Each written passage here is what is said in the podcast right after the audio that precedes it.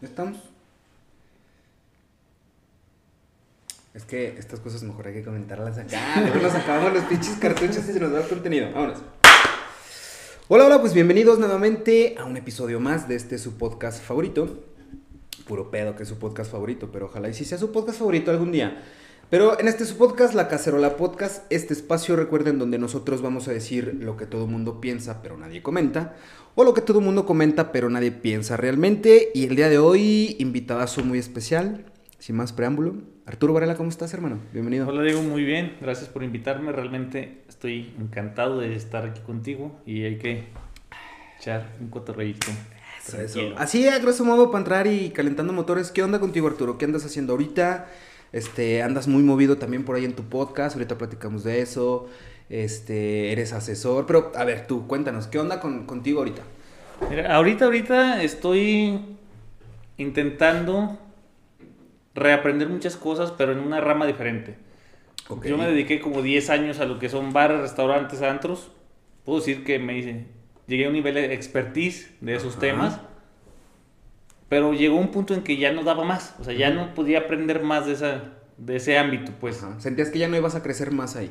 Exactamente. Ok. Entonces decidí meterme ahora sí lo que es la industria manufacturera, creyendo obviamente que era todo súper rígido y que había muchas estructuras y muchas organiza mucha organización que, por ejemplo, los negocios donde yo estuve carecían, ¿no? Ok. Y carecían por falta de, de planeación, por falta de metas, por falta de objetivos, por simplemente falta de, de inversión inicial.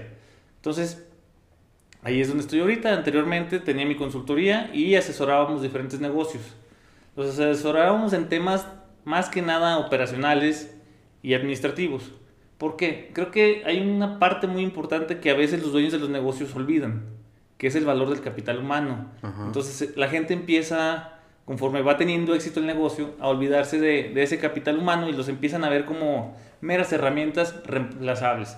Entonces yo lo que, lo que hacía o lo que hago es hacer que esa gente o que los dueños tengan una vista diferente, una perspectiva diferente acerca de los empleados. Y con eso les damos un valor mayor al que la competencia le podría dar. Y gracias a eso logramos resultados muy buenos. No sé, te estoy hablando desde que aumentamos la productividad del lugar, eliminamos la rotación.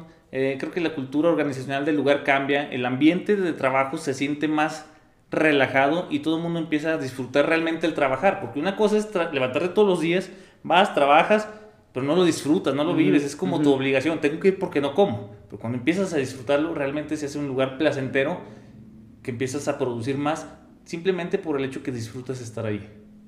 ¿Cómo fue? Platícame, me llama mucho la atención que dices, porque está muy chingona esta palabra, que dices, quise reaprender. O sea, el, tema de reaprender algo o de aprender cosas nuevas, ¿qué significa para ti? O sea, en el sentido de, de si tú dices, ok, ya había construido algo aquí, en este ámbito, eh, en esta industria, por así decirlo, y no, no que no te fuera suficiente, pero quizá tú identificaste algo que decías, ok, ya no... A ver, no es que hayas dado lo que tenías que dar, pero quizá querías incorporar nuevas herramientas, quizá, pero, o, o nueva información a eso. Pero reaprender como tal, ¿cómo sería ese proceso de aprendizaje como tal? Y reaprender qué? Mira, el reaprender es cambiar el chip que ya tienes, recablearte y estar abierto a que si tú trabajabas de alguna manera, que no pudo, que no debería estar mal, pero que tampoco te aseguro que esté bien. Entonces, cuando reaprendes, es porque estás dispuesto a absorber conocimientos que empatan con los que tú ya tienes. Y entonces les das un valor agregado y es completamente un conocimiento nuevo, diferente del que aprendiste y diferente Pero del bajo que ya qué, sabías. bajo qué métricas tú decidías o definías si estaba o bien o mal. O sea, ¿qué métricas utilizabas? Más allá de una métrica de vanidad, pero eh, bajo qué métricas sí decías, esto sí me gusta o esto no me gusta, o esto lo estoy haciendo bien o esto mal, o me falta aquí o me sobra acá. O sea, ¿qué métricas utilizabas para decir o decidir? Depende de- del ámbito o el área. Por ejemplo, si es en recursos humanos, yo lo veía, o una métrica que me ponía era la productividad del empleado, la comodidad y el nivel de rotación que pudiera tener en un lugar. Ok. Si lo veo del lado administrativo, era el nivel de costos que estaba teniendo, los costos fijos, bajarlos al máximo sin bajar la calidad o el estándar que el cliente ya está acostumbrado, porque ese es un error que mucha gente comete.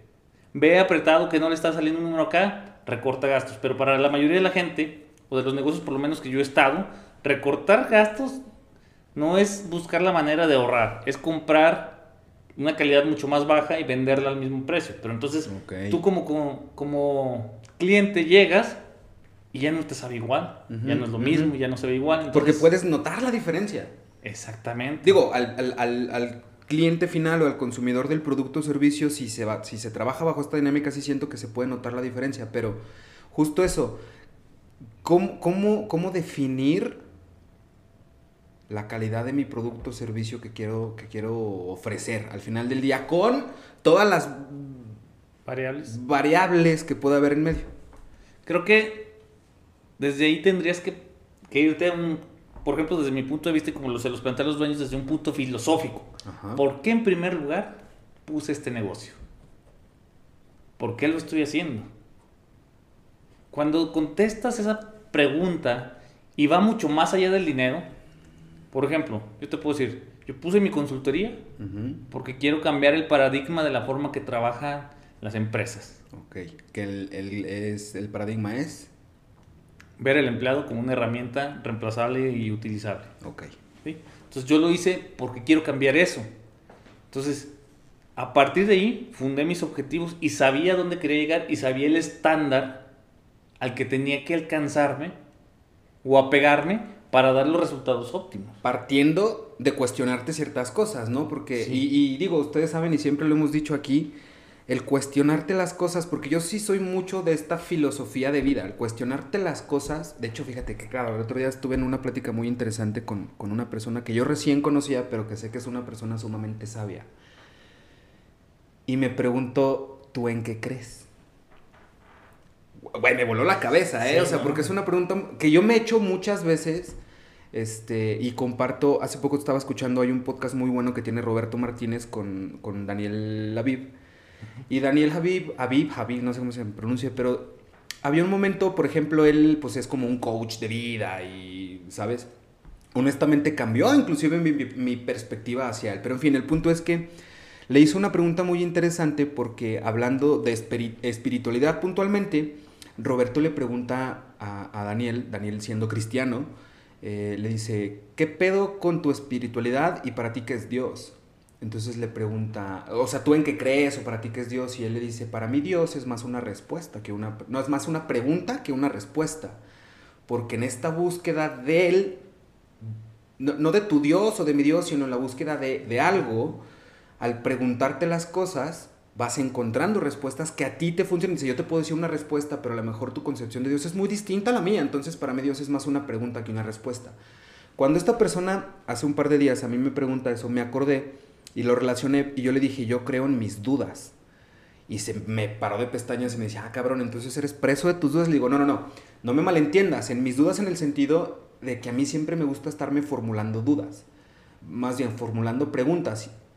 Y me queda claro que cuando yo me formulo una pregunta, quizá no encuentre la respuesta en ese momento a esa pregunta, pero me voy a formular mejores preguntas. Y al formularme mejores preguntas, al querer alcanzar la respuesta de esas preguntas, es donde yo avanzo, donde yo crezco, donde yo siento que, camino. Justo por eso yo decía yo, yo creo en mis dudas. Yo, por ejemplo, no soy una persona religiosa, pero soy una persona de mucha fe.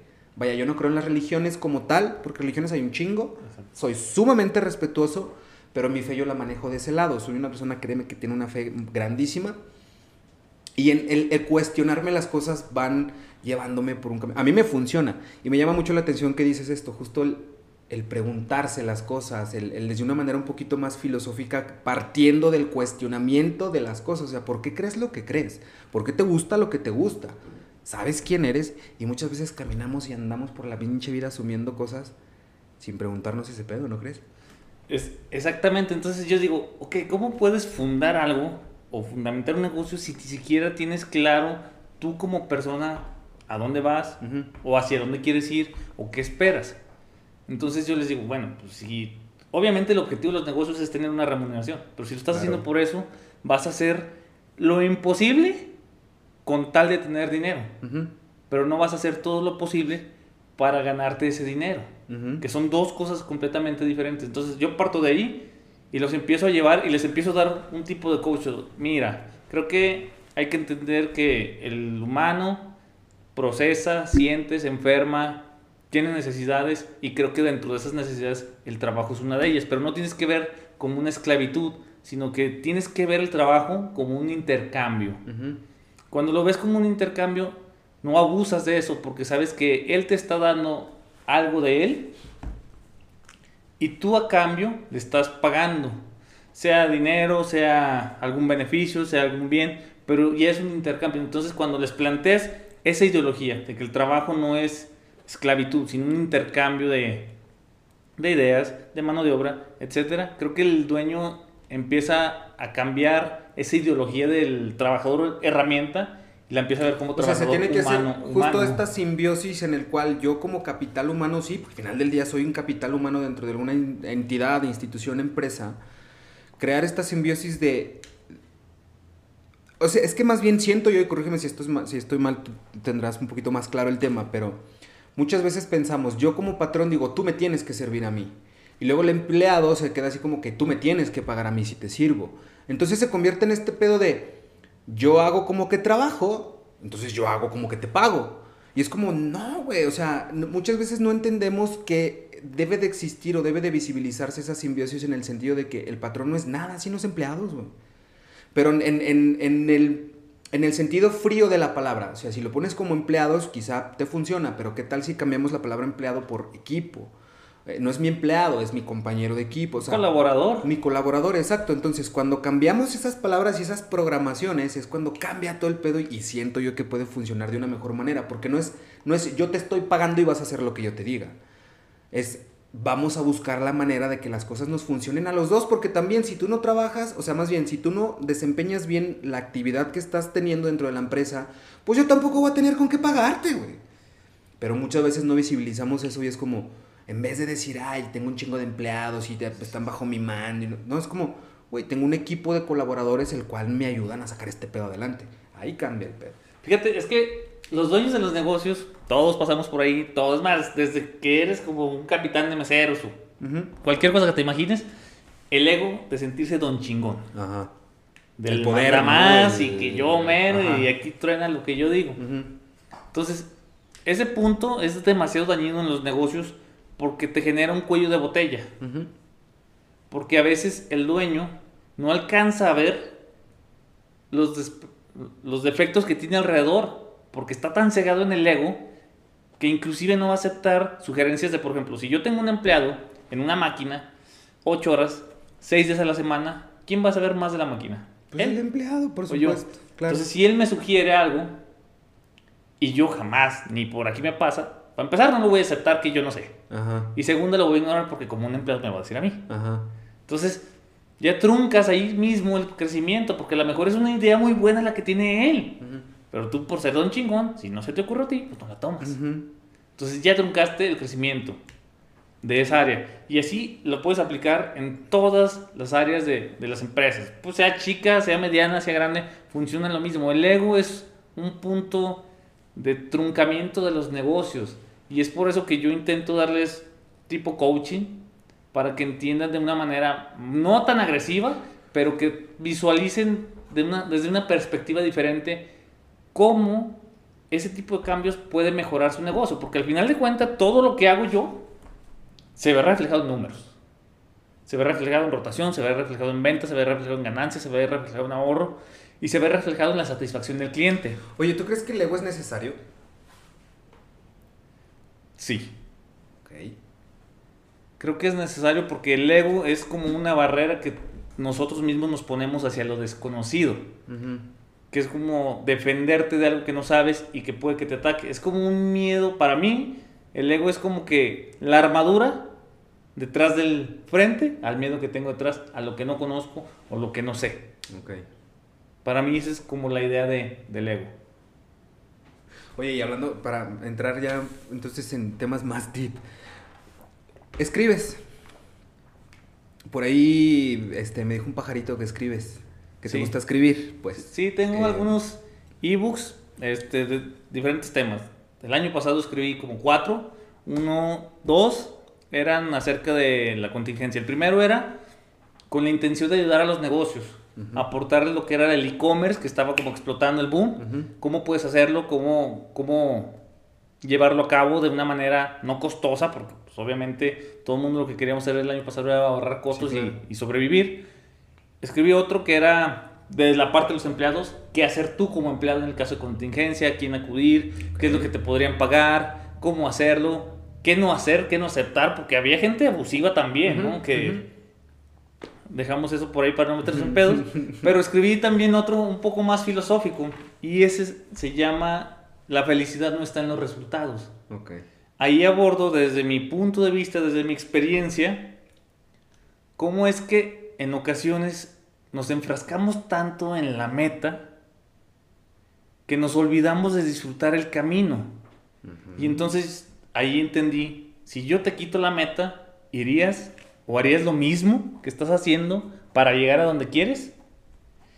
Y ahí entendí que es una pregunta que nos deberíamos hacer todos, porque si tú quieres algo y te lo quitan, ¿trabajarías igual? ¿Harías el mismo esfuerzo? Si tu respuesta es sí, vas por buen camino. Pero si tu respuesta es no, simplemente es algo banal. lo, que te, lo que te mueve. Y cuando no tienes eso banal, empiezas a crear frustraciones. Y eso te trae infelicidad porque ya no puedes tocar nada, ni sentir esa shock o ese shot de dopamina y de todas las hormonas que liberamos cuando sentimos felicidad. Entonces, creo que lo más importante de los caminos o de plantearse algunos objetivos o de querer algo más allá, es ver al final del día, lo consigas o no, la persona en la que te estás convirtiendo, la mejora que te estás haciendo para alcanzar eso. Y creo que ese es el premio mayor, porque ya no eres la misma persona al final, sin importar si lo conseguiste o no, que cuando lo querías. encuentro muy interesante y aquí quiero hilar varias ideas porque de hecho todas como que se conjugan bastante bien. Mencionas el tema de las finalidades, o sea, en, ciertos trabajos, por ejemplo, digamos, eh, este podcast, que inclusive quiero creer que para ti en tu podcast también, no sé, pero me imagino, la finalidad como tal no es tener un episodio publicado. O esa al menos no es mi finalidad, grabar contigo y tener un episodio, ¡pum! a huevo, ya chingue, es la finalidad. No. Esa es, esa es una eh, de las... es una consecuencia de lo que buscamos. Pero justo esto, y lo hablamos ahorita antes de entrar a micrófonos, que, eh, por ejemplo, yo escucho mi primer episodio y es de verga, gracias, mamón, que cómo se me ocurrió. Y tú me comentabas lo mismo, así de, güey, puse mi primer episodio y fue de, no mames. Pero ¿a qué voy con esto? O sea, la finalidad como tal, por ejemplo, y también lo compartíamos, pues no es como, uy, verle el signo de pesos a un episodio o hacer esto, sino para mí per se es este proceso de mejora continua en el cual el episodio no es la finalidad, es el proceso un, episodio terminado, una entrevista concluida no es la finalidad, sino sigue siendo el proceso, porque cada, o sea, cada em, actividad dentro del proceso te hace mejorar. Evidentemente, queriéndolo, porque si no lo quieres, pues te va a valer madre y no vas a hacer nada. Y planteabas algo eh, justamente de las, de las hormonas y, y, de los químicos que nuestro cerebro segrega cuando somos felices o cuando estamos pasando por determinadas situaciones. Y esto lo conecto con el tema de escribir. Finalmente, eh, o sea, me queda claro lo que tú intentas compartir y visibilizar en lo que tú escribes, en el tema de pues, eh, eh, esta relación o, este nexo causal entre una entidad laboral, la contingencia, pandemia, qué hacer, qué no hacer, etcétera, para quizás sumar a la, gente que no tiene un panorama muy claro. Pero ese, ese quizás sea como, como la visión que tú tienes de escribir. Pero el hecho de escribir per se, independientemente de lo que estés escribiendo, si estás haciendo poesía, si estás escribiendo de manera, no sé, prosaica, o sea, lo que sea, el hecho ya per se de escribir, yo considero, y es un punto de vista muy personal, es algo sumamente relajante, tranquilizante, terapéutico, te da paz, te da tranquilidad, te da felicidad. Pero eso es una consecuencia de escribir, para mí. ¿Qué te lleva a ti a escribir? Más allá de que quieras o la intencionalidad que tú le des al texto es que puedas ayudar a alguien en un tema laboral, el hecho de sentarte y escribir un ebook implica mucho más que querer compartir algo. ¿Qué te hizo orbitar a ti el decir, ok, quiero escribir, quiero compartir esto? ¿Qué, cómo, fuiste orbitando hacia eso, hacia el tema de decir, quiero escribir como tal? Creo que, mira, para ser honestos, el habla este, nunca se me ha dado tan bien como escribir. Cagado porque tienes un podcast. Ya sé. y aparte lo haces súper bien, entonces como que... Pero bueno. Pero es parte del crecimiento, Claro, porque en un principio no era así, en un principio es así como que hablas una palabra y esperas cinco minutos y luego ya. Obviamente cuando lo editas no se, no se ve eso. Sí, no, no, no. Pero entonces, como yo no era tan bueno hablando ni expresándome físico, o sea, verbalmente, lo plasmaba por escrito. Entonces, cuando yo estaba escribiendo los ebooks, lo hice primeramente porque me nace ayudar a los demás. Ok. Y tenía demasiados clientes muy frustrados por la situación. No tenía dinero para decir, pues ten, te presto 100 mil varos, sobrevive dos meses, un mes. Hold on. 100 mil pesos para dos meses, mano, gastas mucho. Entonces no tenía varo, pero sí tenía un intelecto y sí tenía la forma de traducir todo ese conocimiento, concentrarlo y en un ebook de 5, 6 páginas, Ujú. explicarte inclusive con imágenes Ujú. qué puedes hacer, que no, guiarlos en el proceso de cómo llevar a cabo y sobrevivir de esta manera. Es que fíjate qué interesante es este tema de la escritura. No nada más de la lectura, digo, leer es riquísimo, a mí me gusta muchísimo leer, me fascina leer. Em, pero yo también escribo, estoy inclusive escribiendo un libro. Em, no me vea con esos ojos, señorita productora, porque digo, sí, vamos un poquito retrasados, estoy ahí en un bachecito, pero, pero, o sea, yo por ejemplo en la escritura encontré esta manera terapéutica de sacar muchas cosas que uno trae dentro. Y fíjate, yo me, me fijé y últimamente que hemos estado también teniendo entrevistas con, con algunos raperos y que inclusive estamos trabajando, hay unos proyectos con algunos de ellos. Yo me di cuenta y, haciéndome y conociendo también, haciéndome un poquito más inmerso, por ejemplo, la cultura del rap y del hip hop. No mames lo interesante que es cómo ellos estructuran lo que escriben. No, no, sin demeritar ningún otro género musical, ni mucho menos. Yo digo, yo por ejemplo, no sé tú, yo por ejemplo crecí con punk rock y yo era pichis pelos verdes parados y para mí todos eran unos pendejos menos los punquetos. Porque cuando estás morro, eso es lo que es. O sea, si te gusta el rap, los, rap los, los raperos son la onda y los, los rockeros son unos puñetas. Y si eres rockero, los de que les gusta la música electrónica, pinches mens, o sea, ¿sabes? Sí, sí, Entonces yo así crecí, en, en mi adolescencia, por así decirlo. Eventualmente voy conociendo más cosas, me voy dando cuenta de que, de que estaba, no en un error, pero que probablemente lo pude haber hecho distinto, porque me di cuenta que me estaba perdiendo de un chingo de cosas muy interesantes. Pero ¿qué voy con esto? Lo que es la escena del rap y del hip hop en sus inicios y el rap actualmente y toda esta, esta New Age, eh, lo encuentro sumamente interesante porque el rap es, es algo muy similar como la esencia del rock en sí, pero no ha perdido esa esencia que es muy genuino. O sea, y el rapero, eh, al menos la mayoría de ellos, la, la, mm, la lírica que tienen y la manera de escribir es algo genuino, es algo que les está pasando. O sea, en cualquier otro género te dicen, ah, güey, escríbete una musiquita de desamor. Ah, sobres, jalo. Ay, es que la luna y la lluvia y las sí, estrellas sí. y su puta madre. Y ellos no, güey. O sea, ellos necesitan sentir el pedo para poder escribirte algo. Para proye- proyectártelo en la letra. Exacto. Y te pueden hablar de putas y drogas y el barrio y asesinatos y mis compas los pedotes y los culitos que traigo. Pero también te escriben de amor, de desamor, de familia, de vivencias, de filosofía, de lo que quieren, de lo que no quieren. Pero yo siento que el escribir como tal, y no nada más con ellos, en cualquier género musical, si estás escribiendo un poema, si quieres hacer algún texto, un blog, un libro, lo que tú quieras, el escribirlo y plasmarlo, el ejercicio de plasmarlo con una pluma en un, en, en- en un papel o, en- o teclearlo, Sí. materializarlo, es la manera de canalizar todo el cagadero que uno trae adentro y escupirlo en un texto. No cualquiera lo puede hacer. No cualquiera sabría la manera adecuada de estructurar un texto o plasmar sus ideas en un texto. No sé qué opinión te merece esto. O sea, puso el ejemplo eh, o referencia al el hip hop porque a lo mejor es la que más fresquita traigo porque estamos trabajando con ellos. Pero realmente lo encuentro muy genuino. Y quien escribe y quien toma la decisión de escribir y encima publicar lo que escribe, se ocupan muchos huevos. O sea, la neta, mis respetos y mi admiración porque tú lo hiciste, pero evidentemente se ocupa como mucho valor para hacer algo así, ¿no? Sí, sí, la verdad sí, porque es... Fíjate que no me había puesto a analizar esa parte. Cuando escribes, proyectas Ujú. de manera consciente o inconsciente lo que traes adentro, ¿no? Con el fin que quieras. Entonces, sí es cierto, después de escribirlos, sentí paz. Porque dije, bueno, güey, ya aporté algo. Pero sí, pero no solamente aporté algo, sino que liberé ese espacio que traía o esas ideas que, que me consumaban de, "Ay, pues te puedo ayudar de esta forma. Y no sé, entonces cuando lo plasmé, cuando lo subí y cuando le dije a la gente, güey, es gratis, güey. O sea, aprovecha, descárgalo, güey. Esto no tiene costo, güey. Nomás pícale y ya fue así como que, güey, estoy haciendo algo chingón. Pero cuando escribí el de La felicidad no está en los resultados, ese fue el libro como que más profundo, como si me hubiera agarrado a desahogarme, porque era en un momento, por ejemplo, muy oscuro para mí. Porque la pandemia trajo muchos cambios. Entonces, no sé, pre-pandemia, mi negocio estaba en el top. O sea, estábamos ya cruzando estados para asesorar gente. Cadenas súper importantes, restaurantes. Dices, güey, qué chingón, ¿no?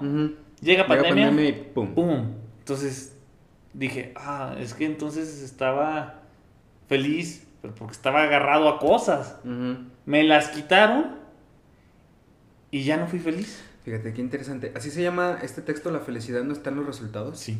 ¿Ese es el nombre? Ok. Qué interesante porque, por ejemplo, según Schopenhauer, existen dos grandes tragedias del ser humano.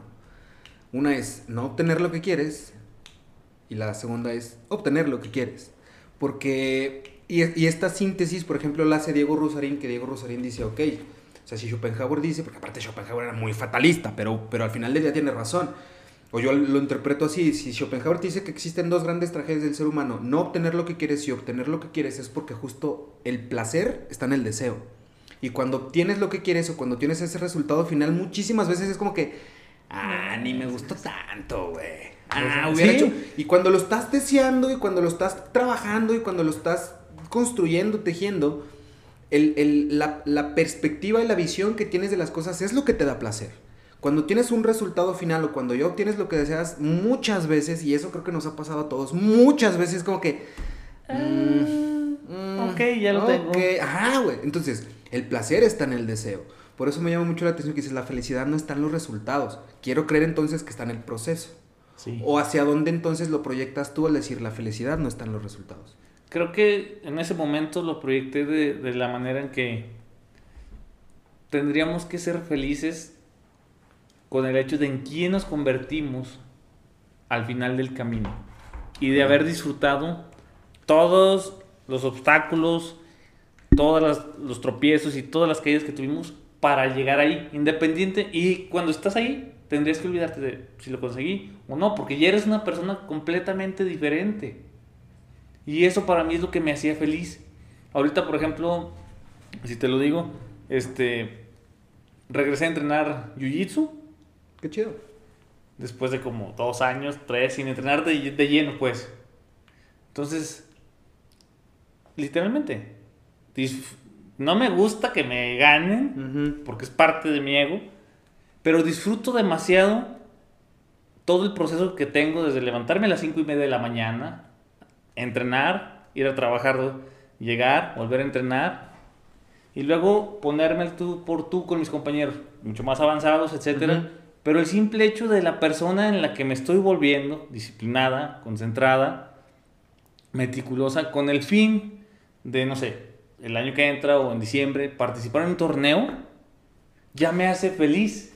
¿Qué tan exigente eres contigo mismo? O sea, en ese sentido de la disciplina, tú dices, pues bueno, me levanto o tengo una rutina. No sé si sea una rutina estructurada como tal de religiosamente todos los días, 5 de la mañana, hacer esto, hacer esto. Pero ¿qué, qué tanto te exiges? Y también qué tanto te permites como, pues como cagarla, güey, como relajarte, como darte ese, ese, break a ti mismo de la, de la rigidez con la que uno de repente también ah, camina. Fíjate que ahí lo, yo también desarrollé como, o entendí otra filosofía. Sacrificarse no te sirve nada. Porque sacrificarte es dejar de hacer algo que te gusta, que quieres o que te da placer. Ok, qué interesante frase. Sacrificarte no sirve de nada. A ver. Entonces, cuando dejamos de hacer algo, no nos tiene que doler. Porque te lo pongo así. Para mí no es sacrificio dejar de tomar, tener dieta, no desvelarme, no salir los fines. Porque el fin que busco es Es mucho grande, mayor Claro, es más grande que eso. y me da mucho más placer y felicidad que salir y ponerme hasta el tope un día a la semana. Entonces mucha gente dice, güey, es que eres bien disciplinado, es que eres bien estricto. Pues es que no me cuesta dejar esto porque lo que busco va más allá de, de esto. Entonces aquí es cuando entiendes no, y al final del día es tener claro también hacia dónde vas, saber lo que quieres y lo que no quieres. Y si vas a tomar una decisión y eso no abona con lo que estás haciendo, o al menos... Es, es que digo, siento yo que tiene que, y tiene que ser preponderante en el sentido de decir, ok, estoy, no sé, escribiendo. Y tengo mi rutina de todos los días a las 10 de la mañana, me pongo a escribir tomándome un café, porque aparte siento que si no estructuramos ciertas rutinas, luego no suceden ciertas cosas. Pero, pero bueno, supongamos que, ok, tú tienes esta rutina muy estructurada de todos los días a las 10 de la mañana, te pones a escribir una hora, lo que salga y lo que se venga en tu casa, pum, pum, pum, estás escribiendo. Y de repente dices, bueno, eh, voy a ir a un viaje y no voy a poder en dos días escribir a las 10 de la mañana, pero pues bueno, no pasa nada. Hay gente que real les crea, les, les crea y les causa un conflicto el no estar escribiendo a las 10 de la mañana o se llevan su computadora y se pueden escribir. A lo que voy con esto es, yo sé que si, si no es, si dejo de escribir esos días, pues me voy a tardar más en llegar a mi meta, pero también es ser preponderante decir, pero tampoco va a pasar nada si no dejo de escribir esos días. no, no, la abandoné. O sea, no, exactamente, no, no estoy o no estoy haciendo un lado la meta o el caminito por hacer esta otra cosa, pero también el decir, realmente es muy, muy, muy importante que vaya a ese viaje o realmente es muy, muy, muy, muy importante que me quede porque estoy escribiendo o sea, la manera de, preponderar esas decisiones siento yo que luego muchas veces no, no que... No que suframos y que estemos sacrificando algo, pero nos castigamos a nosotros mismos por este pinche síndrome del falso impostor, güey. Porque si te metes en el papel del falso impostor, pues es como que, no, güey, pues es que no voy a poder, güey. O vámonos de viaje, no, deja que tenga lana, deja que tenga tiempo, deja que tenga dinero. ¿Y cuándo chingados va a pues suceder eso? Puede que nunca pase, ese es el problema. Exacto, entonces siento yo que si luego nos montamos en esta narrativa del falso impostor o del don chingón, no nos funciona. Al menos para mí lo que me funciona es siempre como que me quedarme en medio. Planteo el mejor escenario, planteo el peor escenario y ya los vi. Dije, ok, lo mejor que me puede pasar sería esto si voy a ese viaje. Y lo peor que pudiera pasar sería esto si voy a ese viaje. Ok, ya vi los dos. voy en medio. Pero mínimo ya preponderé y tomo la decisión, la que a mí me funciona en ese momento, porque al final del día tampoco le tengo que dar explicaciones a los demás del por qué tomo mis decisiones. Por eso te pregunto, ¿a qué tanto te castigas tú en ese sentido? Nada. Fíjate que yo juego mucho. O sea, yo, para mí, el equilibrio no existe. Ok. En ciertas cosas, ¿no? ¿Por qué? Porque, o sea, no vas a decir, tengo que dormir ocho horas, trabajar ocho horas, comer cada hora, hacer esto. O sea, es como tú comentabas, y si no, si no lo haces, ¿qué? Y eso a dónde te ha llevado. Entonces a mí me gusta jugar demasiado con los límites. Ok. Puedo entrenar dos meses, dos y medio, y luego puedo tomarme un break de un mes y no tocar nada y jugar con los límites. me brinco de un lado, me brinco a otro. ¿Por qué? Porque también existe el burnout. Claro. Sí, te saturas y claro. De nada me va a servir que esté entrenando huevos y ya no lo estoy disfrutando. Ya, lo dejo ahí ¡fum! me voy al, otro extremo. ¿Por qué? Porque realmente creo que el éxito, la grandeza y las cosas buenas no vienen de un equilibrio. Vienen de jugar los límites, de saberlos dominar y saber cuándo irte de un lado con todo y luego pararte y cambiarte hacia el otro lado y a veces estar como entre el medio. Pero realmente nunca estamos en medio. Realmente siempre estamos cargados más hacia un lado, el que más nos favorece en ese momento. Entonces, ahí hay equilibrio. No, no lo hay hay armonía, porque sabes hacia dónde vas y estás jugando y vas y vienes, pero lo disfrutas. Y al final del día eso te, te, entrega mucho más resultados que plantearte de en mi agenda o en mi lista de cosas por hacer, a las 5 me levanto, a las 6 me baño, a las 7... No, no, bueno, yo por ejemplo no jalo así. Puedo ser disciplinado, pero también a veces puedo echarme dos, tres días de cotorreo, en la fiesta y demás, y luego regresar al entrenamiento. Presente, ese soy yo también. Y fíjate, qué interesante lo que dices. Digo, al menos, o sea, porque dices, no necesariamente es, como un balance, o, al menos así lo entiendo yo, pero, pero inclusive más bien yo siento que es al contrario. porque Al menos explico mi postura. Inclusive hay una canción de, de Biffy Clyro que se llama Balance Not Symmetry, o sea, balance y no simetría, porque muchas veces pensamos y queremos que las cosas sean simétricas y que, que esté pinche redondito y cuadradito y que embone bien y que quede perfectito. Y es como, no, güey. O sea, no necesitas que las cosas estén perfectas, cuadradas, así que, bueno, lo que necesitas es balancearlas. ni tanto que pinche se queme, pero ni tan poquito que no aluce, no sé cómo dice ese dicho. Porque también lo veo como en el sentido, por ejemplo, creo que, no recuerdo muy bien, pero no, porque no era Sócrates, creo que era de, de Móstenes quien ponía este ejemplo del péndulo. O sea, un péndulo es la vida. O sea, eventualmente vas a estar acá arriba, pero, vas a bajar y vas a ir para atrás otra vez y luego va a llegar un momento en el que vas a estar aquí abajo, de la chingada. Pero luego vas a subir otra vez a este lado. Entonces, cuando estés aquí, sabes que vas a ir para atrás otra vez, solamente que ya traes todo este conocimiento recorrido. Porque, vaya, lo que él quería decir es, nosotros estamos recibiendo información todo el tiempo, pero no es la información que recibimos, es lo que, hacemos con, la información que recibimos. Porque, por ejemplo, yo esto también antes lo decía mucho, nosotros no somos lo que somos por lo que nos toca.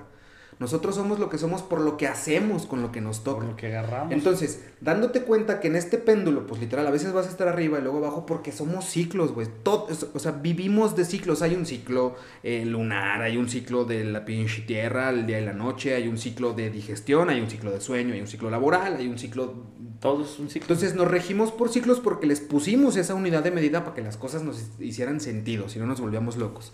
Pero justo en este ciclo de que a veces estamos arriba y a veces estamos abajo, porque pues también como dice el dicho, o sea, si, si las cosas te van bien, disfrútalas, güey, porque no van a durar para siempre.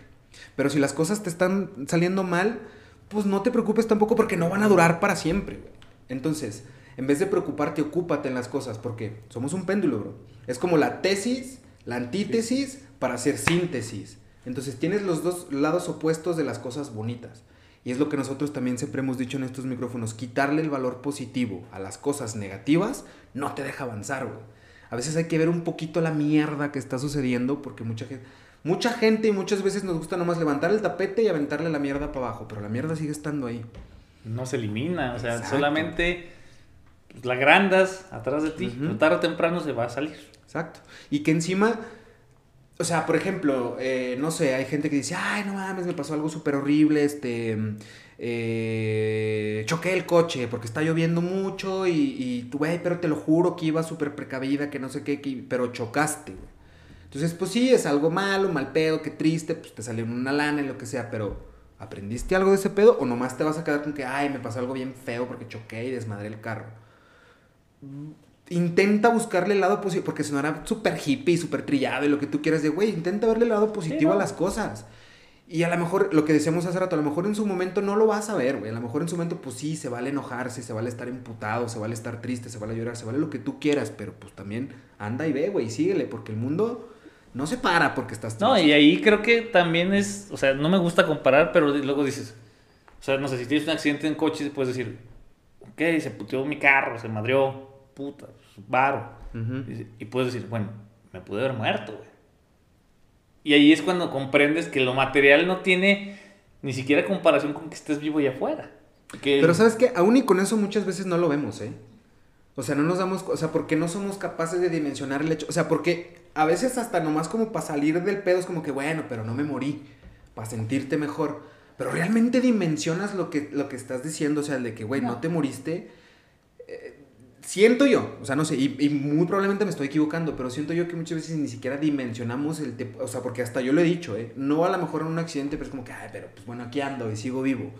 Es como... Pero es como una porrita que te echas como para no caerte. Porque realmente creo que en ese sentido, bueno, necesitamos mucho dominio de nuestras inteligencias emocionales como para alcanzar a dimensionar de una forma, así que congruente, ese tipo de, factores o de hechos que nos suceden. Y aquí es donde digo, güey, tener inteligencia emocional es lo que te ayuda a crecer un chingo y a desarrollar y empatar y encajar en otros ámbitos y con otras personas. Muchas veces inclusive siento que lo que está fallando es que no sabemos identificar lo que sentimos. En este tema de inteligencia emocional, porque no es lo mismo estar triste que deprimido, por ejemplo. Son dos cosas ah, totalmente, distintas. No es lo mismo estar, mm, no sé, este, inclusive, o sea, lo opuesto, no es lo mismo estar contento que estar feliz. No es lo mismo este, estar estresado que estar frustrado, por ejemplo. Son cosas muy diferentes que luego las confundimos. No es lo mismo estar triste que tener miedo, por ejemplo. Y luego los confundimos. No es lo mismo estar enamorado que estar, pues literal, enculado. O sea, muchas veces confundimos esas cosas. Y hasta yo mismo, pues, termino confundiéndolas sí, día a día porque... Pero, pero es en este cuestionarse De decir, a ver, ¿qué, qué, ¿por qué estoy sintiendo esto? O sea, últimamente yo sí traigo como este trip introspectivo en, en el que me estoy queriendo conocer más y, y, y sí preguntarme, ¿por qué estoy sintiendo esto? ¿O por qué está sucediendo esto? ¿Y qué es esto? Y, y justo eso, el cuestionarme me, me, va llevando hacia otras preguntas, hacia otras respuestas y, y hacia a avanzar, por así decirlo. Pero tiene que ver mucho con cómo tú interpretes lo que estás sintiendo. Y siento yo, que mira, qué orgánico entro, me lleva a mi siguiente pregunta, siento yo que tiene que ver mucho con la espiritualidad que tiene cada quien.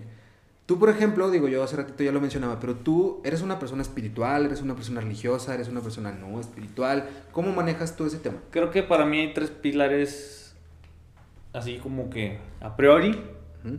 que es la mente, uh -huh. el cuerpo y el espíritu. Ok.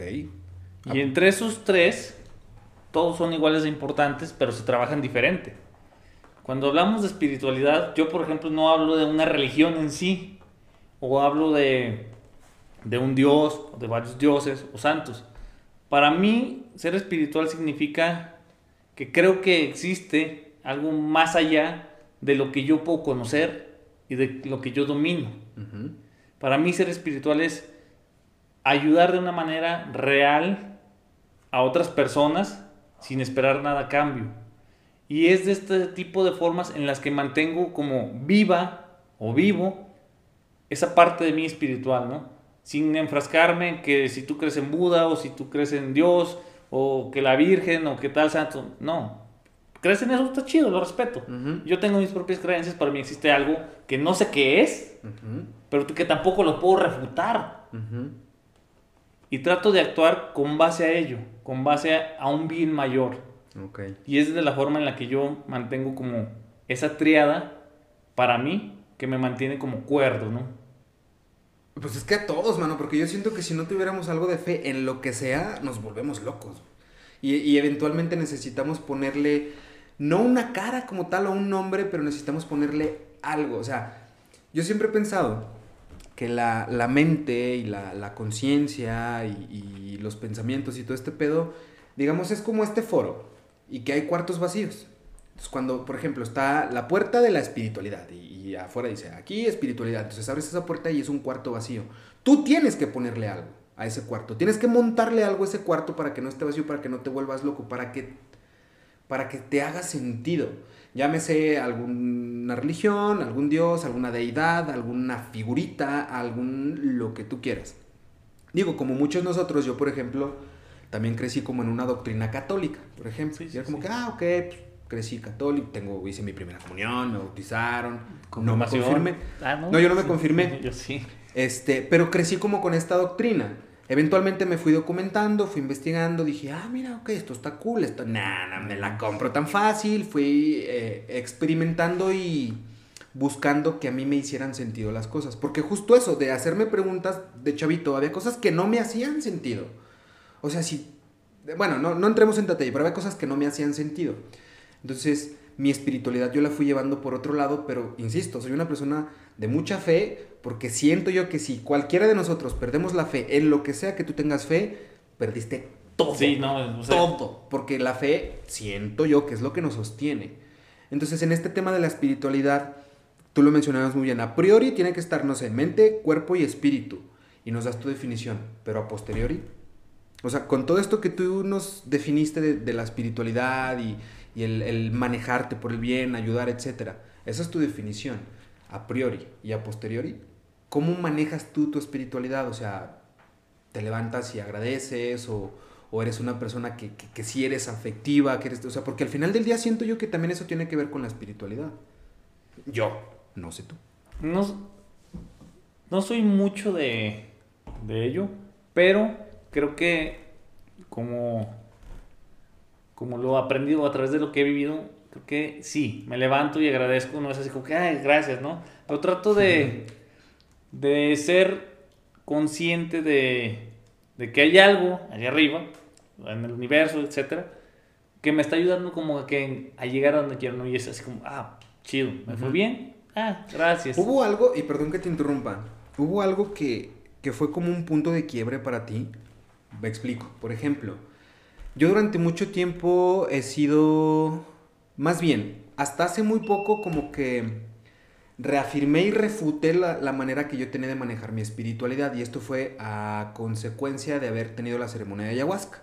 Entonces, la neta, para mí fue, o sea, es como antes de Cristo y después de Cristo, güey. Para mí fue un Diego antes de la ayahuasca y después de la ayahuasca, porque en, en, en esta ceremonia de ayahuasca eh, yo, yo me di cuenta, yo vi, yo percibí, me cayeron muchos veintes de mi vida que, que antes como que sabía que ahí estaban, pero no encontraba la manera correcta. Entonces, yo en la ayahuasca encontré una manera de canalizar ciertas cosas, ciertos pensamientos, hilarlos y que me hicieran sentido y actuar en consecuencia. Entonces, eso para mí sí fue un parteaguas, fue como una, una manera muy disruptiva de consolidar y de solidificar lo que yo sentía, creía y, y, y quería inclusive. Eh, a posteriori justo de esto me fui documentando más, fui haciéndome un poquito más inmerso en ese tipo de cosas y a mí me funciona de huevos, o sea, yo me siento bastante bien con mi espiritualidad, pero justo eso fue un punto como de disrupción, un punto de partida. Ajá. Hubo algo contigo porque tú dices, yo sé que hay algo, yo lo siento, lo percibo porque yo comparto totalmente esa idea. Y lo que hablamos hace rato, para mí Dios es más una pregunta que una respuesta y quiero como que meterme. ¿Contigo fue algo similar o es meramente por intuición y por lo que tú te has ido llevando como, como muy mundanamente o, o sucedió creo, algo? Creo que fue, para mí es muy mundano. O sea, soy okay. una persona muy metódica y que le, le, encanta la información, le encanta saber por qué. O sea, uh -huh. no sé, me acuerdo que desde chiquito me decían, ¿quién inventó el tiempo?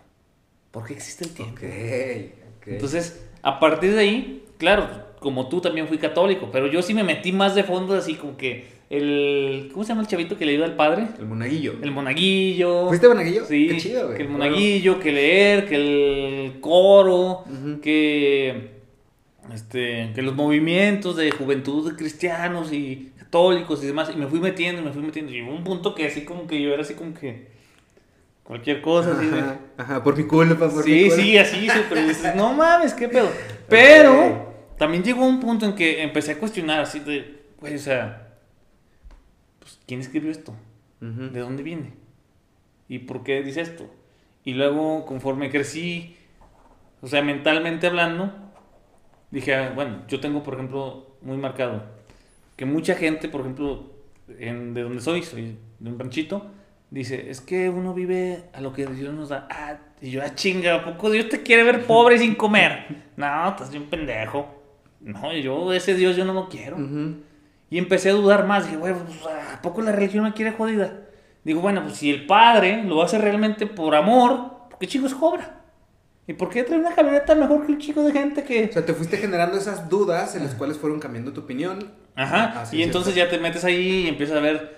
O sea, todas las religiones tienen porquerías, pues ve lo que está pasando ahorita. Claro. Están quemando Canadá literalmente de todos los niños que se están encontrando enterrados en las iglesias. Pues me puse a investigar y fui perdiendo. Entonces... No, y a ver, las religiones han sido una puta masacre a través de la historia. O sea, estas doctrinas hemos visto que, o sea, desde la Inquisición, por ejemplo, que es de las más antiguitas, pero si te vas más para atrás, inclusive desde la antigua Roma y la antigua Grecia, por temas de deidades, habían masacres, literal, eran unas ¿Guerras? putas masacres y unas guerras. Digo, más contemporáneamente Hitler, o sea, en estas doctrinas y en estas idiosincrasias que manejan, hacen atrocidades.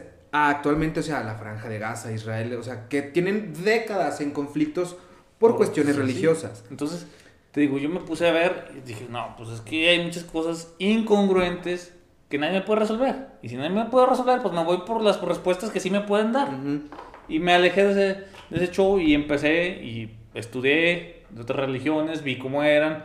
Este, tengo amigos que les encanta el budismo, me explicaron cosas así. Y digo, bueno, tampoco es lo mío, tampoco es, esto es lo mío, pero intenté ampliar el panorama y no quedarme solamente con lo que me enseñaron en casa, con lo que me enseñaron en iglesia. Y vi lo que estaba bien y vi lo que estaba mal. Pero fueron mis dudas y mis preguntas de ese tipo así de, bueno, pues ¿quién inventó el tiempo? ¿Y por qué esto? ¿Por qué lo otro? Lo que me llevaron a, a entender que lo que existe está mucho más arriba uh -huh. de cualquier ente humano.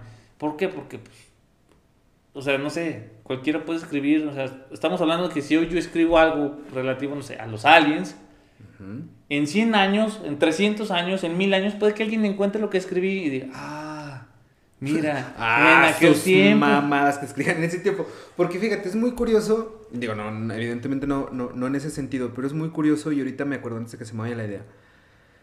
Hay un podcast, inclusive, eh, se llama El Viaje con Alexis de Anda. No sé si lo has escuchado, si no te lo recomiendo, es buenísimo. Hay un episodio en ese podcast con Alexis de Anda con Rafa Rufus. Así se llama, El Viaje de Rafa Rufus. Te paso el link para que lo escuches, Ah. es buenísimo. Y Rafa Rufus es un, es un, es un médico, psiquiatra hoy en día, eh, muy, muy documentado, muy estudiado. O sea, güey, de entrada es un cabrón que cuando estaba estudiando medicina, trabajaba en un circo. Era circense y estudiaba medicina. Pero escúchese, escúchese podcast, está buenísimo, estoy seguro que te va a encantar. Pero que ve con esto, él por ejemplo comparte esta historia de que cuando, él dice cuando estaba chavito, cuando iba a hacer su confirmación, su primera comunión, la chinga, cuando se iba a confirmar, dice, mi confirmación se canceló dos días antes. ¿Por qué? Dice, yo me di cuenta que al estar estudiando para mi confirmación, digo, palabras más, palabras menos, porque yo ni siquiera la hice, no sé si, si, si realmente de eso se trate, a lo mejor tú sí sabes Sí, mejor que yo. Que memorizar. Dice, la, la confirmación como tal es este ejercicio de, ok, confirmar la religión católica, pero al confirmar algo, estás negando todo lo demás.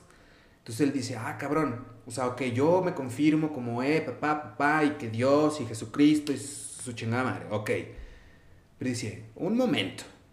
Al yo confirmarme aquí, estoy negando todas las demás religiones. Dice, y, lo, y pone una analogía muy interesante porque dice, me dice, es como el arte. Imagínate que a ti te dicen, te tienes que confirmar en el arte. Ok, y escoges la música y te confirmas en la música.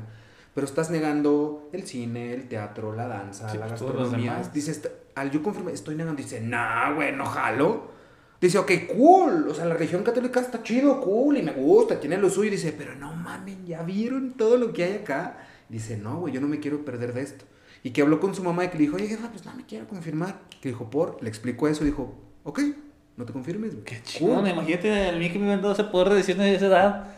Dices, güey, ahorita sería otra persona, completamente. O sea, la vida hubiera cambiado completamente. Exactamente. Y eso es lo que dice. O sea, yo, yo celebro que mi mamá no haya sido como muy inquisitiva en el sentido de, no, pero ¿cómo crees? Es que los niños tienen que hacerlo. Dice, mi mamá dijo, ok, ya me explicaste tus argumentos, es un argumento sumamente válido, me hace todo el sentido del mundo. Si No no, lo quieres, no lo vas a hacer. Hay muchísimas, yo por ejemplo también tengo un hijo de 6 años, hay muchas cosas que yo... Porque sucede esto, güey. Muchas veces pensamos que las decisiones que estamos tomando las estamos haciendo por el bien de los demás, pero no les preguntamos, güey. Ah, es por nuestro bien egoístamente. Exacto, entonces yo con mi hijo ya pues intento aplicar esto de, de no tomar yo la decisión como tal por, porque yo creo que es lo mejor, sino también preguntándole. Y me he dado cuenta que muchas de las decisiones que yo he estado a punto de tomar probablemente hubieran estado equivocadas, porque no le pregunté. Y cuando le pregunto recibo otra información y digo, ah, cabrón, entonces mi decisión cambia. Pero muchas veces no hacíamos eso, o nuestros padres, o los padres de nuestros No, padres no hacían de- eso, de pero tampoco tienen la culpa, güey. O sea, No, no, no. porque pues ellos así los educaron y es la doctrina que ellos traían. Que por ejemplo, yo siento que está en un tema generacional, en esta generación de nosotros, digo, yo, yo por ejemplo tengo 34 años y siempre lo pongo más menos 5 o 6 años, es una generación disruptiva, güey, es una generación que queremos hacer las cosas diferente, que visibilizamos ya que, es- que se han hecho las cosas mal y las queremos hacer distinto y en muchos temas y matices. O sea, el arte corporal, Sí. el feminismo, el, o sea, muchísimas situaciones de hoy en día, el tema del uso lúdico de ciertas sustancias, o sea, muchas cosas que durante décadas habían sido tabú, hoy en día las estamos visibilizando y mostrando de una manera que antes no se veía, pero porque nosotros así lo decidimos. Nadie nos dijo que lo hiciéramos. Exactamente, y porque creo que ese cambio de generacional de mindset es lo que ha hecho que, que prosperemos como civilización al final del día. Pero la, nuestra diferencia es que no imponemos, Exacto. damos el libre albedrío para que tú escojas, por ejemplo, no sé, el tema reciente de la marihuana. Ajá. Pues es libre, úsala. No te obligo a usarla, no te estoy forzando. Te dejo hacerlo para que dejes de ocultarte. Y, y como esas cosas, muchas, el aborto, el matrimonio igualitario, o sea, yo por ejemplo, yo no tengo un pedo en decirlo porque pues yo le he dicho fuerte y quedito, yo soy consumidor canábico. Por no decir que soy bien marihuana, no es cierto. Pero soy consumidor canábico porque sí fumo de repente y me gusta consumir, pero me gusta consumirlo ya en un tema informado, en un tema inclusive hasta terapéutico, yo lo utilizo en un tema terapéutico también, aunque quizás este soy yo justificando mis adicciones, no, no es cierto. Pero yo, yo soy consumidor canábico, yo no tengo ningún pedo con decirlo, yo no me escondo. A ver, no soy un libro abierto tampoco, ni ando fumando en todos lados, ni, ni, ni fumo cuando no debo de fumar, porque pues, tampoco no chingues, Diego. Pero, pero yo no tengo ningún problema con aceptar que yo soy consumidor, mucha gente sí. Y yo se los he dicho a ellos, y, y, y por ejemplo, lo hemos contado un par de veces, no sé si tú lo sepas, si consumas o no, pero te sorprendería saber la cantidad de consumidores de closet que hay allá afuera. No, hay un chingo. Pero es closet. impresionante la gente que consumen y consumen en un closet, o sea, metafóricamente hablando. Sí, sí, sí, a escondidos, ocultos de que. Del, ocultos más que nada del qué dirán. Y no nada más con la marihuana, o sea, hasta con un chingadazo de drogas, porque, a ver, el no hablar de las drogas no va a hacer que su consumo disminuya. Ni O sea, hay un consumo estúpidamente alto de cocaína, de piedra, de heroína, de crack, de lo que tú quieras, y ahí está allá afuera y se venden nuestras putas narices. Pero a la gente le gusta mejor callarse, güey. Ay, no, no está sucediendo eso, lo que hablábamos hace ratito. A ver, nuestros abuelos. Bueno, no sé si lo dijimos al aire o no. Bueno, grabando no. Pero, a ver, los viejitos también cogen, güey. Sí. ¿Sabes? Nuestros papás también tienen sexo. Que no queramos verlos, imaginarnos o que no queramos aceptarlo, no significa que no esté sucediendo. Y allá afuera matan, violan, asesinan, secuestran, consumen, quitan, ponen, alzan, suben, bajan.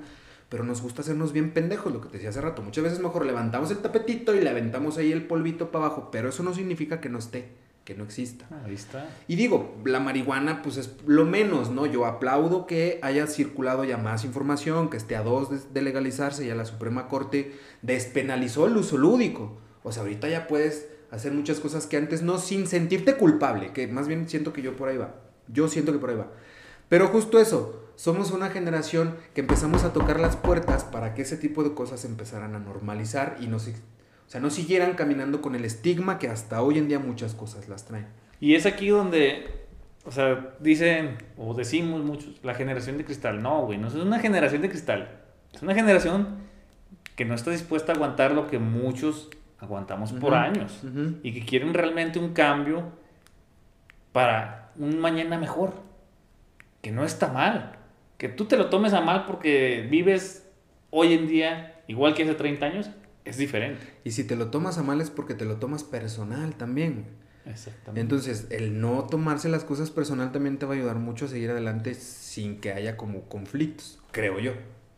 No, y tener, la, o sea, tener el entendimiento de que todo mundo está en su derecho de, de- de vivir, de expresarse y de hacer lo que le venga en gana. Ujú. Y que si tú sientes que te juzgan o juzgas, el del pedo eres tú, que juzgas. Exactamente. Y si te juzgan, el del pedo es el que te juzga. Ujú. Porque al final creo que si tú le das peso a esos juicios ajenos que tienen en ti, verga, pues ¿qué? ¿Cómo vas a vivir? No, y porque somos lo que consumimos, o sea, 100% y directamente somos lo que consumimos en el sentido que evidentemente somos lo que comemos, pero también somos lo que permitimos que entre. O sea, esas cosas de los juicios, los prejuicios, las dudas, esto, si permitimos que todo ese entre, la música, las series que ves, las películas que ves, los libros que lees, o sea, somos lo que consumimos. Y si tú permites que ese tipo de cosas te modifiquen, pues es pedo tuyo, brother. No es de los demás. El pedo es tuyo. Pero muchas veces queremos echarle la culpa a los otros porque no tenemos los huevos de asumir lo que nos corresponde a nosotros, de, de tomar nuestra responsabilidad, lo que nos toca, ¿eh? Nada Sí, más. sí, no. Pero no lo hacemos. Ya para ir cerrando, mi Arturo, dos preguntitas muy puntuales. La primera, ¿qué opinión te merece la muerte, güey? Creo que la muerte no es, que, no es más que el final del ciclo de, de la vida y es donde culminas la existencia que tuviste. Ok. ¿Hiciste lo que tuviste que hacer o no lo hiciste? Pero creo que temerle es vivir a expensas sabiendo que no has disfrutado lo que estás viviendo y contabilizando los días que te quedan sin enfocarte o sin entender que no es un día más, sino un, día, menos. Entonces creo que cuando la gente cambia ese paradigma y entiende que no es un día más, sino un día menos, empieza a disfrutar realmente su vida. Independientemente de la vida que tengan, independientemente de lo que le guste o no le guste, pero comienza a ser feliz entendiendo que es un ciclo. Y como todo ciclo, tiene un inicio y tiene un fin. Que hay unos más cortos que otros, pues sí. Hay, hay muchas este, situaciones que no controlamos. Ujú. Pero pues, nada es perfecto, ¿no? Entonces creo que hay que vivir de la manera en la que mejor podamos, disfrutar lo que nos queda y si el día de mañana mueres, muere feliz. Y si mueres en 100 años, pues vive 100 años feliz, disfrutando cada día y sabiendo que la muerte no es mala. Malo es el temor que le tenemos porque no sabemos qué hay después de. Eso es lo que nos da miedo. Y eso es el desconocimiento. Lo que nos da miedo. Porque fíjate, curiosamente, em, nos da miedo lo que no conocemos y eso está en nuestro ADN, en nuestra naturaleza y nuestro microbioma se maneja de esa manera. Pero justo esto, o sea, la muerte en, en... Porque, a ver, luego hay estos dichos de que, uy, disfrútalo hoy como si te fueras a morir mañana. Espérate, güey. Tampoco es Porque a lo mejor no te mueres mañana, güey. Te mueres dentro de 50 años. ¿Y qué chingados vas a hacer esos 50 años? Pero a ver, tampoco no se trata de esta. Em, como esta filosofía súper hedonista o estoica de decir, sí, disfruta la hora del mañana porque mañana no sabes. O sea, sí, sí, porque no sabes tampoco si mañana vas a estar. Lo que hablamos hace rato, muchas veces pensamos, no, cuando tenga tiempo, dinero, cuando tenga. Y a lo mejor eso jamás va a llegar, güey. Porque ahorita traes estos pedos y mañana pueden salir otros y otros y otros. Y ya de repente te acuerdas de todo lo que quisiste hacer cuando ya la tienes aquí enfrente. Entonces es como que, ay, hubiera querido hacer esto y yo lo hubiera querido hacer aquello, pero bueno. O sea, no, insisto, no es en este pedo tan estoico de que, uy, vívelo porque no sabes lo que va a pasar mañana. No, no, lo no estires tanto la liga porque te puedes dar en el hocico. Pero también no estés como que, ay, deja que tenga tiempo y dinero para entonces sí darme este. O sea, no sé, es saber mediar entre eso entre tampoco tan te pases de lanza, güey, porque no te vas a morir mañana. Pero tampoco seas mojigato sin disfrutar la vida. Exactamente. O sea, es, como cambiar entre estos matices porque no es tanto la muerte, güey. O sea, siento yo que ni. O sea, la muerte, ¿qué, güey? O sea, espérate. Es como decir, ay, mañana voy a tener una entrevista y te estás preocupando ahorita. Preocúpate cuando estés en la entrevista, güey. No te, no te preocupes ahorita. Entonces, no es tanto la muerte, es la vida, cabrón. Ahorita estás. ¿Qué vas a hacer cuando estás? ¿Qué vas a hacer con lo que tienes, con lo que puedes, con lo que quieres hacer? Ah, es que no, no tengo tiempo. Güey, pero tienes dos manos, dos pies, una cabeza. Genérate el tiempo, genérate las cosas. Pero pues nos encanta normalizar puras mamadas. La segunda pregunta, ya para ir cerrando, es muy sencilla. Un poco más puntual y un tanto personal. Si quieres contestarla bien, si no, no pasa nada. Durante toda la primera temporada, nosotros a todos los invitados les hacíamos una pregunta muy específica al final. Para la segunda temporada la cambiamos un poquito, pero es casi más de lo mismo. Muy sencilla. ¿Cuándo fue la última vez, Arturo, que lloraste de felicidad? Creo que fue en diciembre, porque después de como siete meses de no conseguir empleo y de tu currículum está sobrevalorado, y alguien me dio la oportunidad. Uy, ese pedo de sobrevalorado. Perdón que te interrumpa, continúa. Alguien me dio la oportunidad y me dijo, güey, estás contratado. Verga, así como que, ¿es en serio? ¿Neta? ¿No me estás choreando? O sea, si existe la empresa, ¿dónde voy? no, sí, mira, está estoy con un se me salieron las lágrimas y dije, huevo. ¿Por qué? Pues dices, güey, si vives un mundo de no, no, está sobrevalorado, esto no, ah, mira. De repente alguien dice, va, jalo, vente. Lo agradeces un chingo. Entonces, pues no más, o sea, digo, estuve seis, siete meses buscando trabajo, jodido de, de, lana, o sea, me tuve que regresar a vivir con mis papás, un chingo de cosas, y dices, güey, ya veo la luz, güey, ya por fin. Y fue, creo que de los últimos momentos más felices. ¿Y la última vez que lloraste? Que por lo que haya sido, pero de, ese llorar que, ay, güey, hasta terminas y te sientes ligerito. Ah, fue hace como dos años. Hace como dos años. Fíjate qué interesante. Quiero hacer un paréntesis antes de cerrar el episodio sobre el tema de un currículum sobrevalorado. Y digo interesante porque paradójicamente muchas empresas te piden preparación experiencia, güey. Pero si llegas con preparación y experiencia, te dicen, híjole, no, eso es too much. Pero si llegas sin preparación ni sin experiencia, no te contratan. Entonces es esta disyuntiva entre, a ver, hijos de su puta madre, pues quieren que me prepare o quieren que no me prepare. Porque, güey, acabas de egresar a los, por poner una analogía, acabas de regresar a los 21 años y quieres llegar a una empresa y te piden 10 años de experiencia. Espérate, cabrón. Tengo 25, güey, ¿cómo le hago? Ajá, pues como no, no mames.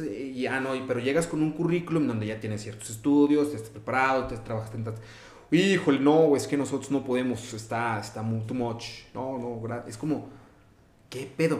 A mí en su momento me llegó a pasar estar repartiendo currículums y que me dijeran, no, es que esto es mucho para nosotros, mano. Y, yo, ¿y qué hago, güey? O sea, ¿le quito mamadas a mi experiencia o miento o qué pedo? O dejo de saber algo, güey, para... Exacto. Para no herir tu ego, güey. Justo el pedo. Porque yo platicándolo y peloteando ese día con otras personas decían, es que sabes qué, güey, esa gente que te dice, no, es que está muy encima y está muy alta la vara o, estás muy preparado, etcétera, dice esa gente lo que tiene miedo es que tú te quedes con su trabajo. No, esa gente, o sea, ese tipo de gente es la que, con todo el respeto, no vale verga, güey, en su chamba, güey, se la viven lamiendo botas, güey. Exacto. Y cuidando que, que lleguen buenos empleados, güey, pero no tan buenos como ellos, güey, para que no le tomen la chamba. Pues, y lo decíamos también hace rato, porque todo mundo te quiere ver bien pero no mejor que ellos, porque entonces ya te empiezan a ver como competencia y es como que, ah, no, ni madres, mientras pueda eliminar la... Que fíjate, ese es un pensamiento también muy estúpido, el pensar que mucha competencia va a hacer que tu negocio merme. Yo siento que es todo lo contrario, entre más competencia te hace mejorar a ti, tu producto, tu servicio, lo que tú quieras. Pero depende de la mentalidad. Exactamente. O sea, en vez de decir, ah, no mames, tengo una tiendita de abarrotes y en la calle de enfrente pusieron otra tiendita de abarrotes, pinche madre, mejor cierro. No, güey. O sea, ve, ve, crea una diferenciación lo suficientemente grande, güey, como para que mantengas tus clientes y traigas más, güey. Y aquel güey se quedó opacado, güey, y ya, güey. Y si el otro güey también le mete, qué chido. Pues ahora vas tú otra vez. O sea, exacto, o sea, es este ping-pong de, de no, no, no necesariamente ver quién la tiene más grande. No, pero pero intentar mejorar las cosas, porque si no, sí, y vuelvo a lo mismo, quitarle el valor positivo a las cosas negativas, y digo negativas entre comillas, quitarle el valor positivo a las cosas negativas, no, pues no te deja avanzar. Pero bueno, entonces, ya para despedirnos, mi buen Arturo, eh, algo que quieras anunciar, algo que quieras compartirnos, tus redes, tu podcast, güey, ¿dónde te pueden escuchar a ti también? ¿Qué onda con eso? Mira, el podcast, este, me pueden buscar en, creo que como tú, en las más comunes, Spotify, Amazon, Apple, me buscan como Arturo Varela, ahí sale. Mis redes es Arturo Varela, Facebook, Instagram, Twitter. No soy de usarlos mucho, pero pues ahí me pueden encontrar. Por ahí andas, por si alguien quisiera conocerte, si alguien quisiera saber lo que Arturo anda haciendo, quisiera inclusive trabajar, colaborar con él, pues ahí están sus redes. Y pues nada, hermano, muchas gracias por esta charlita. No, gracias por, por, por darte la vuelta. No, hombre, gustazo. Este, señorita productora, ¿algo más que, quiera que agreguemos aquí a este pedo, no? Sería todo. Excelente. y pues nada, muchas gracias también a ustedes que nos estuvieron viendo, que nos estuvieron escuchando en este episodio de La Cacerola Podcast. Recuerden también estamos en todas las redes sociales, en Facebook, en Instagram, en Twitter, en Tinder, en todas pinches lados como La Cacerola Podcast. Eh, recuerden suscribirse, Em, picarle a los pinches botones, ahí me gusta, no me gusta, chinga tu madre, Diego, dices puras mamá, lo que quieran. Estamos en todas las redes sociales, en los canales, en las plataformas y pues nada, recuerden, quiéranse mucho, quiéranse un chingo, pero cuídense un poquito más y nosotros nos vemos y nos escuchamos en otro episodio de La Cacerola Podcast. Chao, chao.